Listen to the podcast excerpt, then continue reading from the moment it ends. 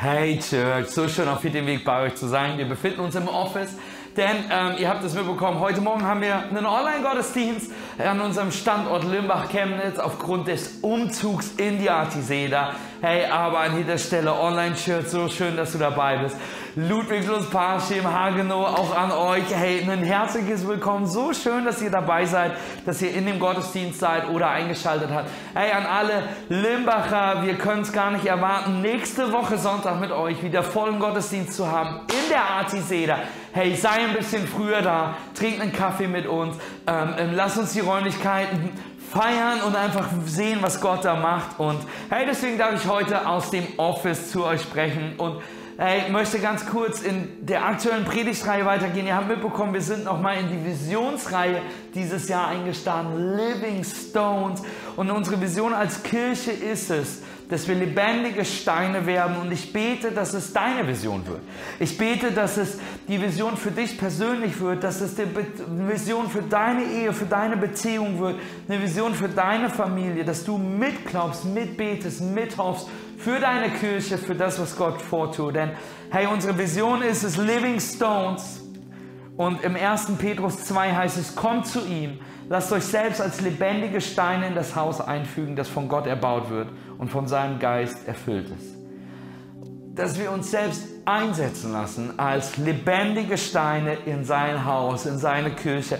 Und dass du und ich Menschen helfen, dass sie lebendige Steine werden in seinem Haus, dass, sie, dass Menschen sich einsetzen lassen in die Arbeit Christus in dieser Welt durch die Church. Und ähm, wir sind einfach in dieser Zeit nochmal, wo wir am Anfang des Jahres diese Vision einfach hey, auf, aufs Herz gelegt bekommen haben und nehmen jetzt gerade nochmal ein, zwei Wochen Zeit, um darüber nachzudenken. Denn wir wollen diese Vision weiterhin aktiv bauen. Wir wollen uns nach Vision ausstrecken. Eine Vision ist so wichtig. In Sprüche 29, Vers 18 heißt es, wo es keine Vision gibt, verwildert ein Volk. Hey, und unsere Vision als C3 Home, als Kirche ist es, dass der Osten Deutschlands leuchtet für Jesus, indem Menschen ein Zuhause in Kirche finden, in dem Menschen äh, zu Hause ankommen, in dem wir gemeinsam als lebendige Steine ein Zuhause für Menschen hm, bauen. Und deswegen möchte ich dich einladen, ermutigen, Teil dieser Vision zu werden,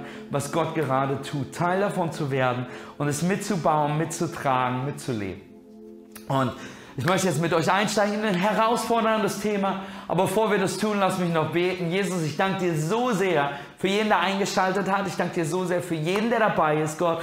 Ich danke dir, dass du etwas für uns hast. Und ich bitte dich, Gott, dass du unsere Herzen heute ganz weich machst, um in diesem Thema wirklich zu suchen, was du uns sagen willst, Gott, und dass wir beiseite schieben alles, was wir über das Thema denken, fühlen, Gott, und dass du uns ganz neu einlädst darüber nachzudenken.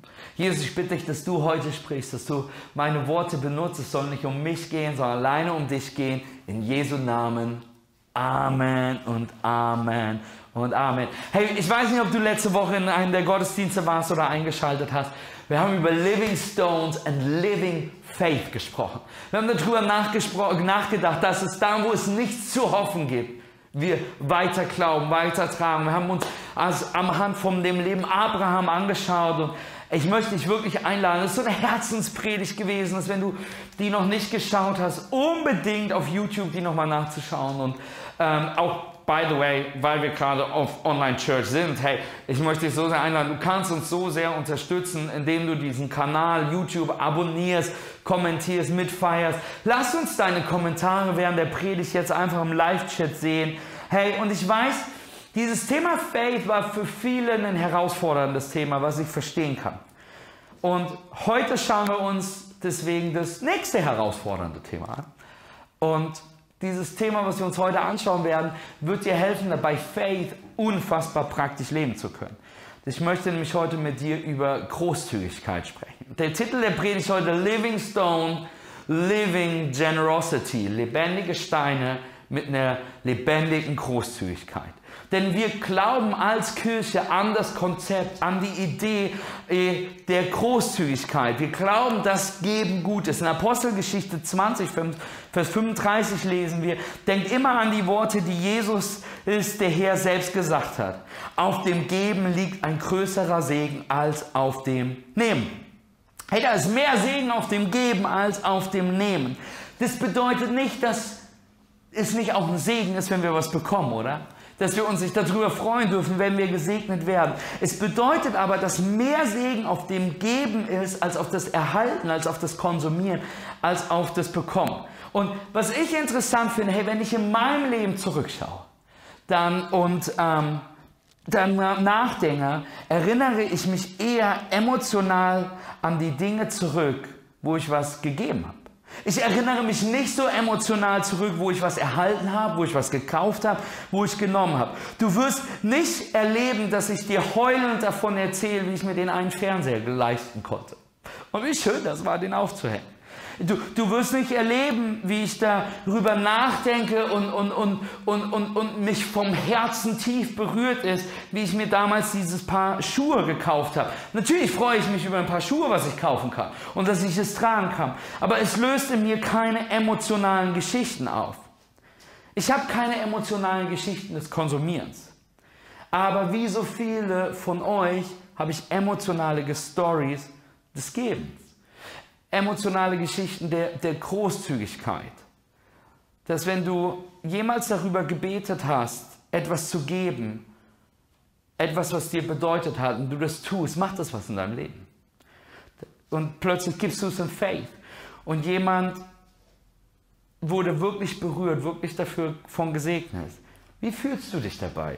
Wie fühlst du dich dabei, wenn du großzügig gibst und es das Leben von jemand anderem so krass verändern kann? Hey, es gibt ein tiefes Gefühl der Zufriedenheit, oder?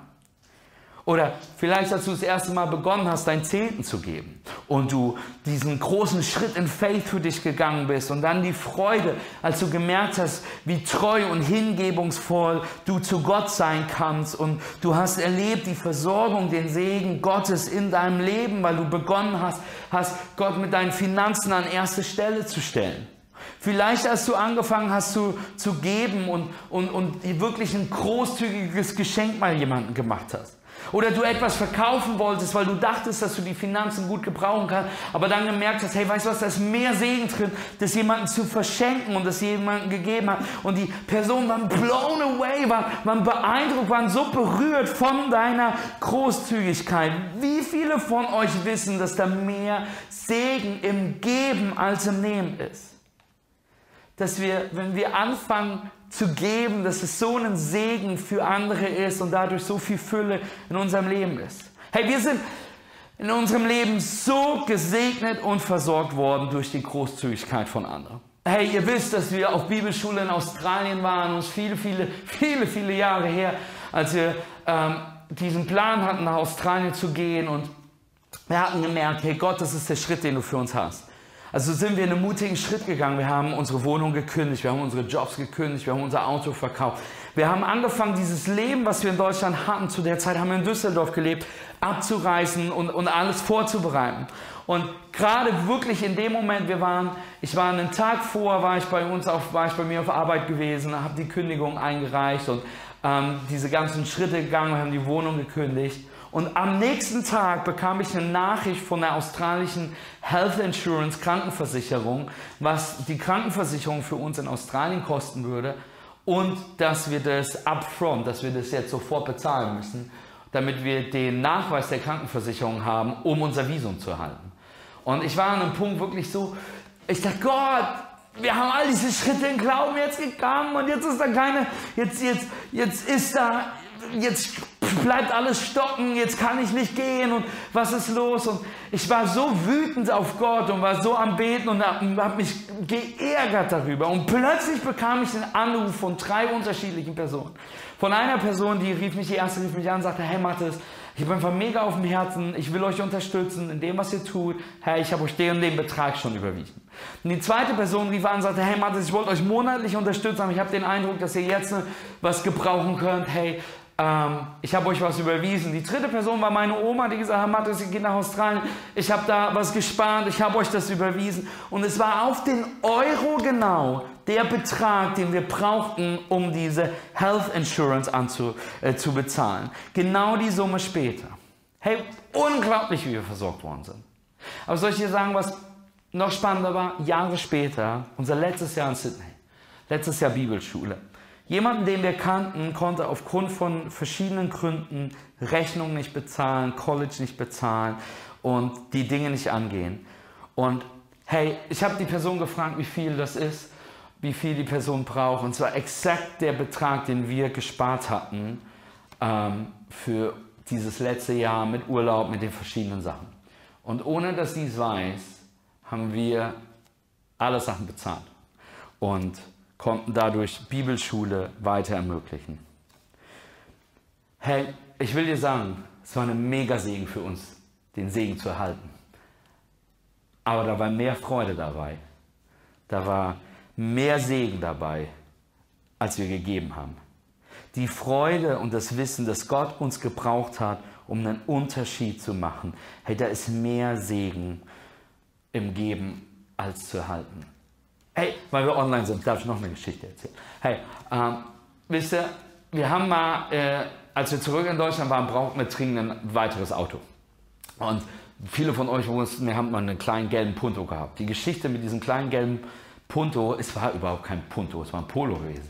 Ähm, die Geschichte mit dem gelben Polo ist die, dass wir dringend nach einem zweiten Auto gesucht haben, weil wir da sehr ländlich gewohnt haben, zwei Autos brauchten und wir jemanden kennengelernt haben über Church, weil ich in der Church mal gepredigt habe, der ein Autohändler, ein Autohändler war. Also sind wir hin, er hat gesagt, hey, ich habe das Auto für euch, wir haben eine Probefahrt gemacht.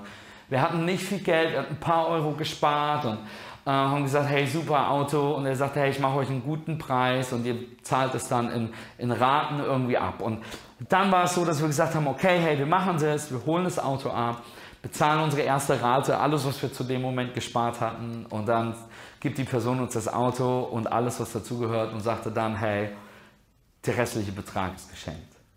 Und wir wollen euch einfach mega damit segnen. Wisst ihr was? Das war ein so unglaublicher Moment für uns im Leben gewesen. Aber soll ich dir sagen, was noch unglaublicher war?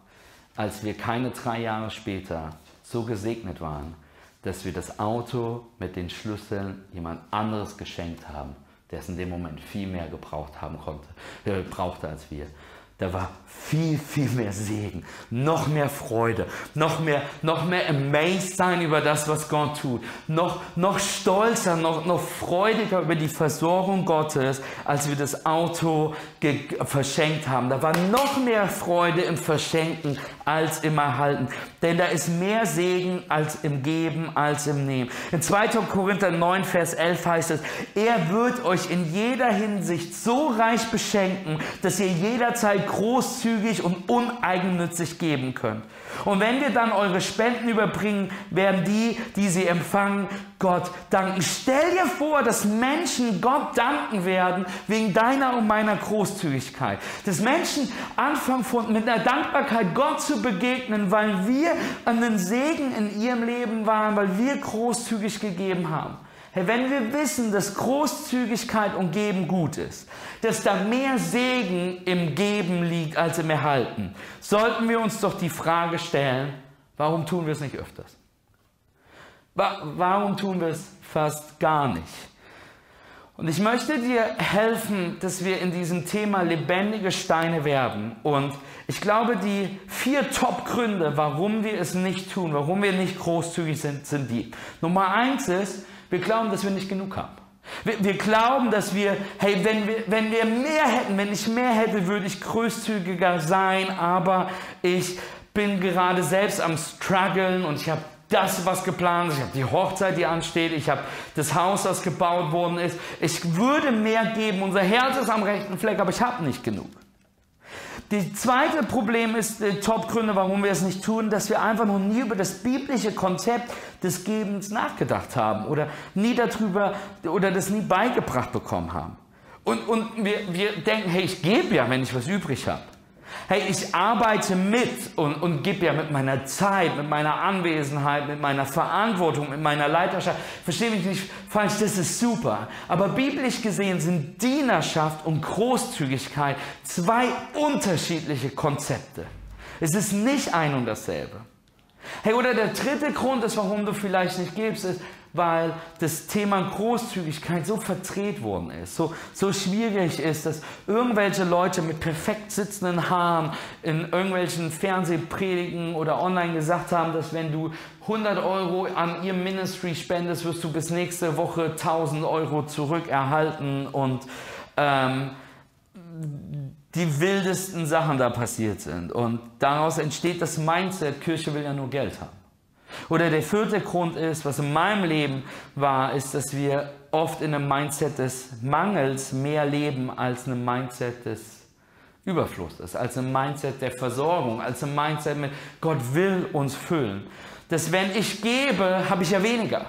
Und wenn, wenn ich das jemand anderem gebe oder, oder, oder Church gebe oder Gott gebe, habe ich ja nicht mehr das zur Verfügung, ich habe keinen Zugang mehr dazu. Und statt einem Mindset der Fülle gehabt, habt die zu denken, hey, ich bin gesegnet, um ein Segen zu sein, dass wir einem Gott der Fülle dienen, der seine Kinder versorgt. Hey, fallen wir so oft in einem Mindset des Mangels. Und ich war lange in diesem Mindset des Mangels. Ich war lange darin gefangen zu, zu denken, hey, ich habe nicht genug, um zu geben. Ich bin derjenige, der Segen erhalten muss, der versorgt werden muss, der das benötigt. Ich brauche mehr die Großzügigkeit von anderen in meinem Leben, als ich großzügig geben kann. Aber was ich versucht habe und immer wieder versuche in meinem Leben, ist mein Denken umzuprogrammieren. Und irgendwann an den Punkt zu kommen, zu sehen, zu sagen, hey Gott, ich will das umprogrammieren zu dem, was dein Wort sagt. Und ich mir anfange, selbst zu sagen, hey, ich möchte großzügig leben. Ich möchte, ich möchte, ich möchte, ne, da, ich möchte, dass da mehr Segen ist im Geben als im Erhalten. Und das ist, was ich herausgefunden habe, dass wenn du gibst, bist du immer ein Segen. Dass wenn du gibst, bist du immer gesegnet, dass wenn du gibst, ist da immer eine Freude. Das bedeutet aber nicht, dass wenn du 1000 Euro gibst, äh 100 Euro gibst, dass du 1000 Euro zurückerhältst. Vielleicht passiert das. Ich gönn's dir. Aber was es bedeutet ist, wenn du gibst, wenn wir geben, erhalten wir eine Fülle, haben wir eine Freude, Gefühl von Bestimmung von Gott, dass du einen Unterschied machst. Sprüche 11 heißt es, die Seele, die reichlich segnet, wird gesättet. Wer reichlich erquickt, der wird auch erquickt geben. Aber wer Korn zurückhält, dem fluchen die Leute. Aber Segen kommt über den, der es gibt. Hey, dass wenn du gibst, bist du ein Segen für andere. Bist du, wirst du gesegnet. Ist da eine Freude und Fülle, die in unser Leben hineinkommt. Denn auf dem Geben liegt mehr Segen als auf dem Nehmen. Geben ist was Gutes. Amen. Und dass wenn Geben gut ist, dann möchte ich, möchte ich darin besser werden.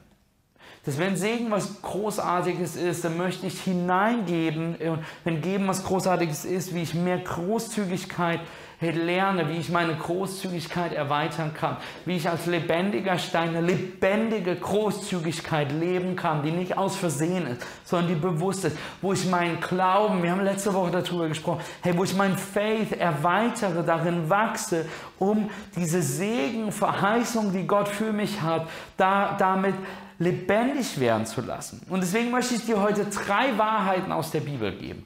Drei Punkte, drei Wahrheiten, die dir helfen, in deiner Großzügigkeit zu wachsen. Und mein erster Punkt, den ich mir mit anschauen will, ist, das ist mir wichtig zu sagen, das ist, wo wir starten. Das ist das Anfang der Großzügigkeit. Das ist nicht das Ziel, das ist das, das Geben einmal eins. Das ist, womit wir anfangen als Nachfolger Christi, ist Nummer eins, wir vertrauen Gott durch unseren Zehnten.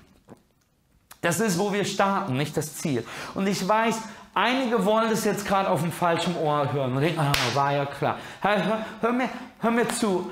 Ich will dir nur biblische Prinzipien geben. Ich möchte dir biblische Wahrheiten zusprechen und zeigen, was du daraus machst, ist vollkommen deine Sache.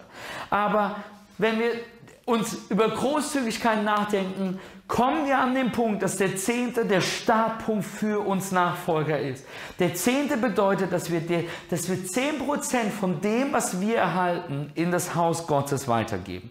3. Mose, Vers 27 heißt es, alle Zehnten des Landes, sowohl von der Saat des Landes als auch von den Früchten der Bäume, gehören dem Herrn.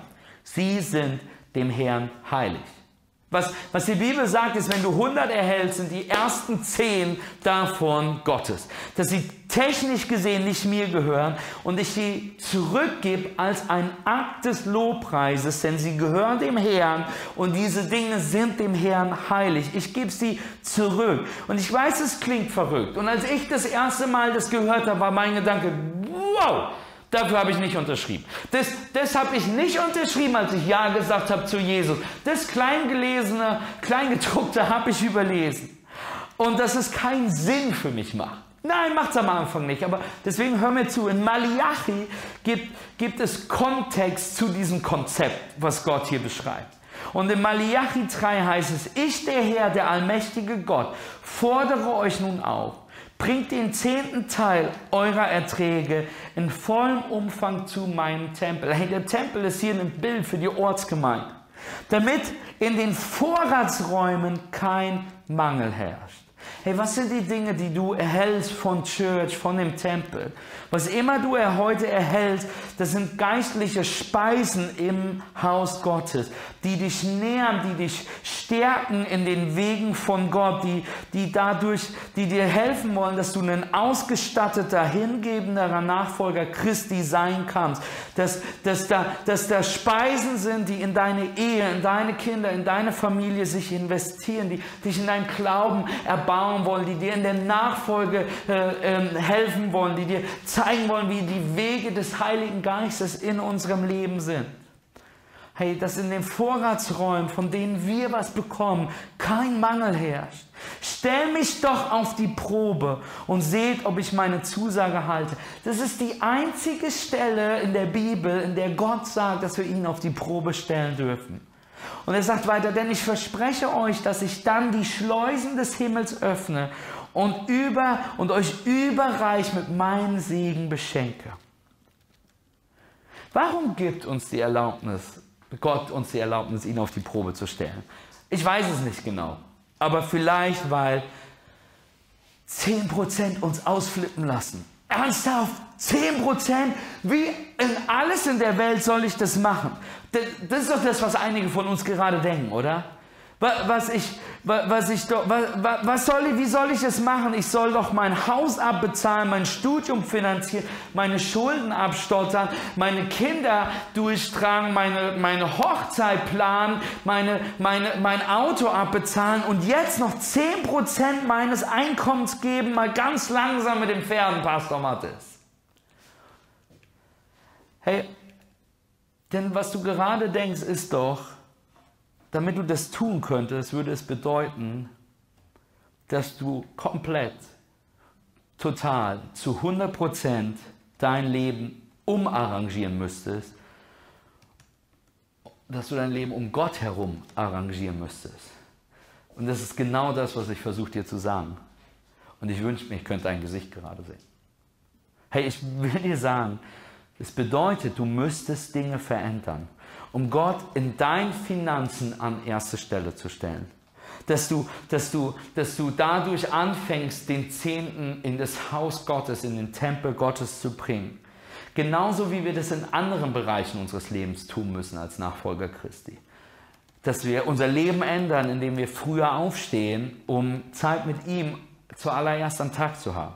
Dass wir unsere Sonntage vollkommen anders planen als früher, weil wir die Woche starten wollen im Lobpreis, in Anbetung, in der Gemeinschaft im Haus Gottes dass wir, dass wir unsere Hobbys, unseren Alltag anders bauen, damit wir Zeit für unsere Homegroup haben. Es gibt Menschen, die haben ihre Arbeit reduziert, um mehr Möglichkeiten zu haben, im Haus Gottes mitzuarbeiten. Hey, dass wir manchmal am Anfang des Jahres unseren Jahresplan anders starten, um zu gucken, welche Seasons sind wir drin, wann ist eine Fastenwoche, wann sind bestimmte Dinge, dass wenn wir suchen, anbeten und vertrauen Gott, indem wir den Ersten an ihm zurückgeben, von dem, was er uns anvertraut hat, dann müsste ich mein Leben umstrukturieren.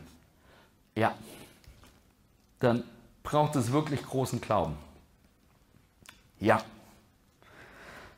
denn es bewegt dich aus deiner Komfortzone an einem Ort des Lobpreises.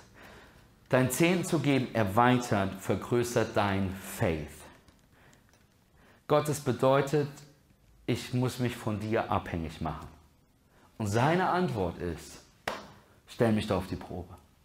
Vertrau mir und find's heraus. Hey, und meine Story ist die, als ich mich das erste Mal beschäftigt habe damit, meine Antwort war immer, muss ich nicht. Ich, ich arbeite mit, ich gebe meine Zeit, was nicht Schlechtes ist, aber irgendwann muss ich realisieren, das ist nicht, was die Bibel meint. Oder ich war, hey, ich gebe was, wenn was übrig bleibt.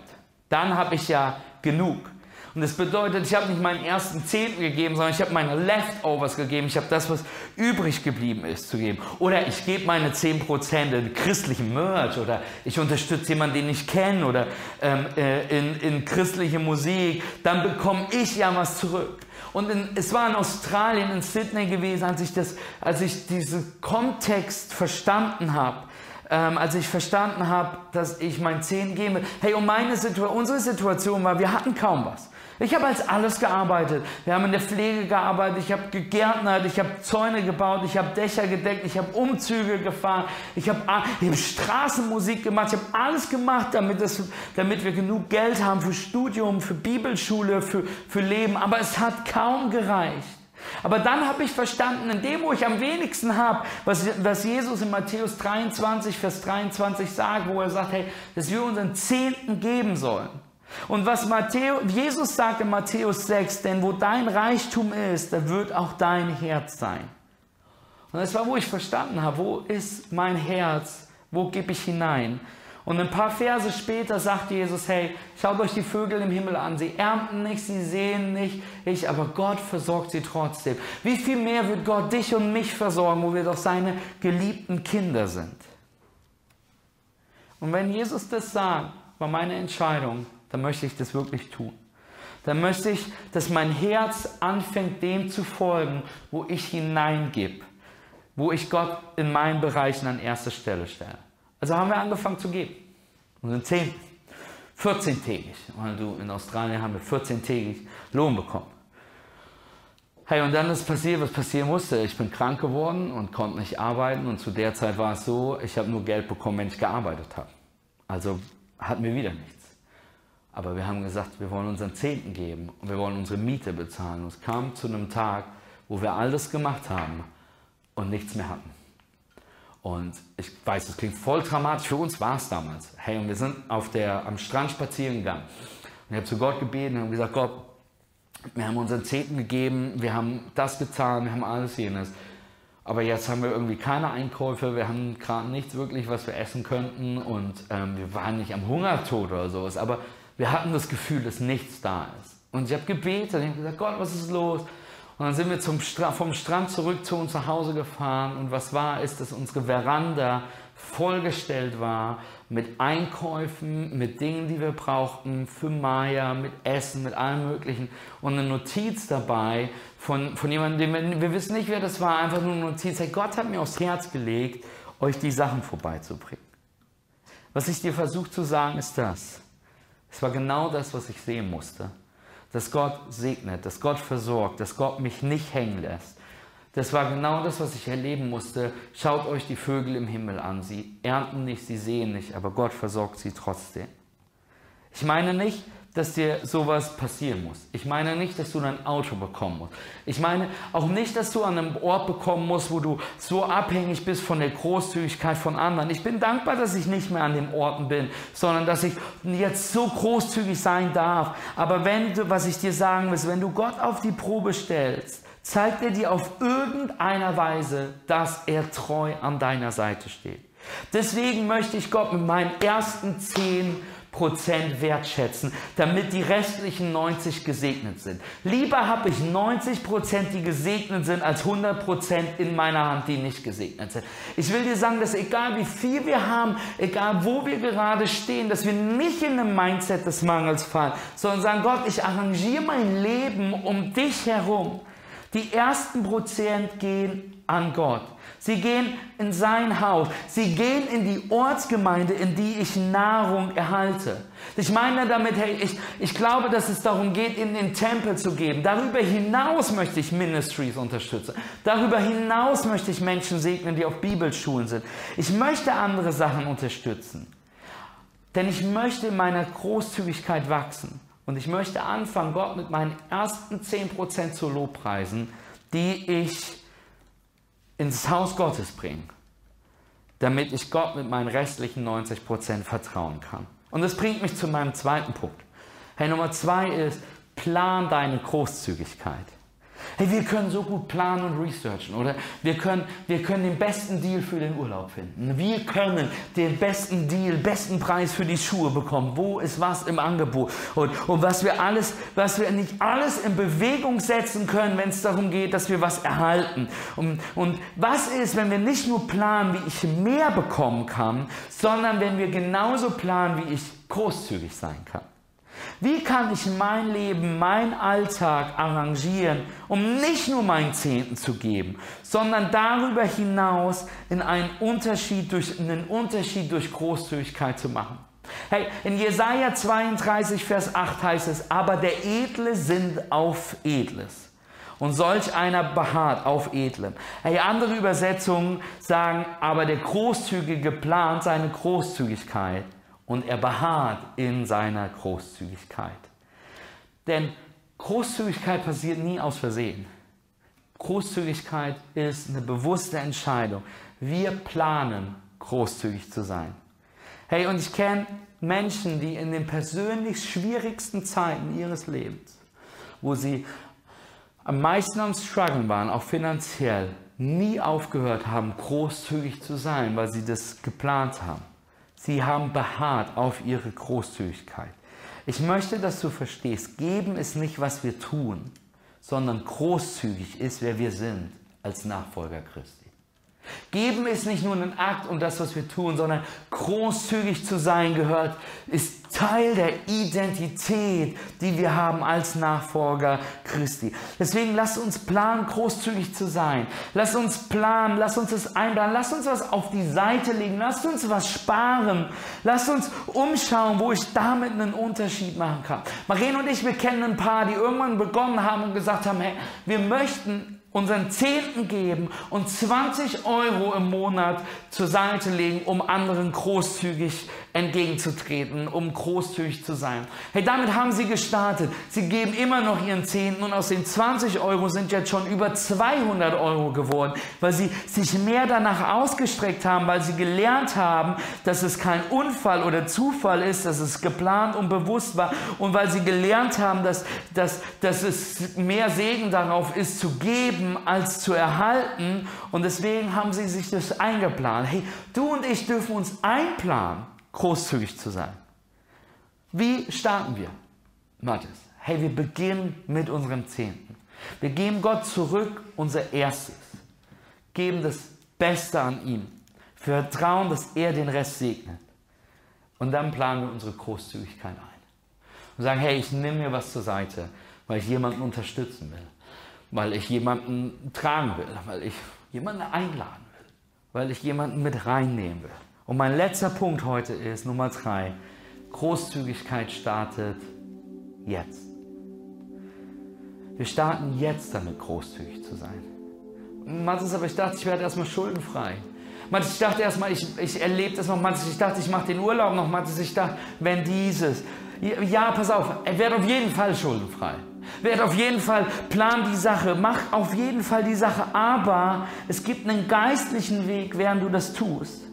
Und auf dem geistlichen Weg sind wir ein Segen und, wir, und, und sehen, wie wir andere segnen und wie wir gesegnet sind, weil wir Menschen segnen. Wir starten jetzt damit. Im Philemon 1 heißt es, du praktizierst deinen Glauben, indem du andere tatkräftig hilfst. Du praktizierst deinen Glauben, indem du anderen, andere Übersetzungen sagen, mit Großzügigkeit unterstützt.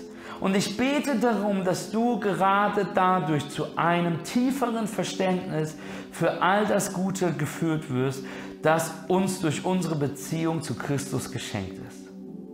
Herr, ich bete, dass wir als Church, als C3 Home zu einem tiefen Verständnis gelangen, weil wir die Dinge anfangen zu tun. Nicht warten, bis wir es verstanden haben, sondern wir mit dem Vertrauen starten und sagen, Gott, ich starte jetzt damit, um es zu verstehen. dass Großzügigkeit unsere Antwort auf unseren Gott ist, der alles für uns gegeben hat. Und wir sagen, hey Gott, dir gehören nicht nur 10%, sondern dir gehört alles, weil du alles für mich gegeben hast. Ich musste lernen, dass ich nicht mit dem Mindset des Mangels festhänge in dem, was ich tue.